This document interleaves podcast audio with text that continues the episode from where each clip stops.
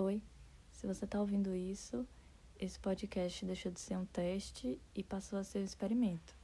E talvez um dia a gente descubra onde é que isso vai dar.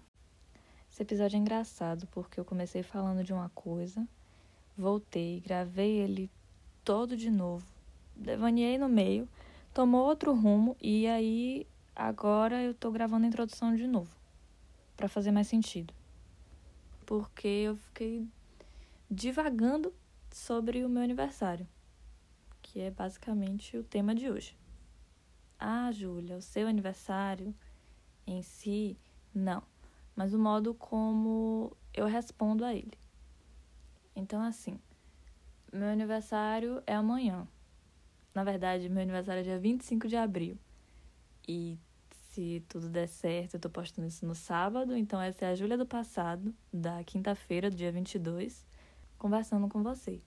Quem me conhece sabe que eu amo fazer aniversário, faço contagem regressiva de todos os marcos possíveis, ano novo astrológico, quando falta uma semana, tudo. Virou o ano, eu já tô ansiosa pelo meu aniversário. Acho que principalmente por ser ah, no início, né, do ano. Eu nunca deixei de ficar ansiosa por ele, mesmo quando não tinha nada para fazer e tal, sabe? Uma festa, uma comemoraçãozinha, mesmo que eu fosse ficar o dia todo olhando para cima, eu ansiava e desejava por aquele dia. Eu tô tentando explicar como é que funciona na minha mente estar ansiosa pro dia e não estar. É como se eu quisesse que ele passasse, mas eu quisesse que ele não passasse. Eu só não aguento ter que esperar para que ele chegue. Faz sentido isso? O ponto é que eu me peguei pensando o tanto que eu reproduzo padrões. Todo ano fico ansiosa do mesmo jeito. Assim como tem épocas que eu assisto Harry Potter toda semana.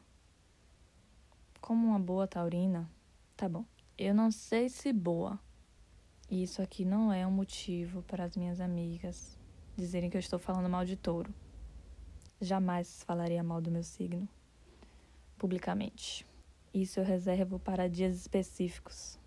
Mas enfim, como uma taurina nata, eu gosto de pisar no que eu conheço. Eu gosto de andar por onde eu já andei, fingindo que nunca estive ali. Admirando como se fosse a primeira vez e me surpreendendo como se fosse a primeira vez e tendo novos pensamentos como se fosse a primeira vez. Isso não é porque eu gosto de primeiras vezes, mas porque eu gosto de andar em território conhecido. Eu gosto de fingir que eu sempre nado no mesmo rio, mas isso é impossível. E agora, não sou eu que estou dizendo, é Riobaldo, lá em Grande Sertão Veredas. A gente quer passar um rio a nado e passa, mas vai dar na outra banda num ponto muito mais embaixo, bem diverso do em que primeiro se pensou. E é isso. Eu sei que o rio não é o mesmo.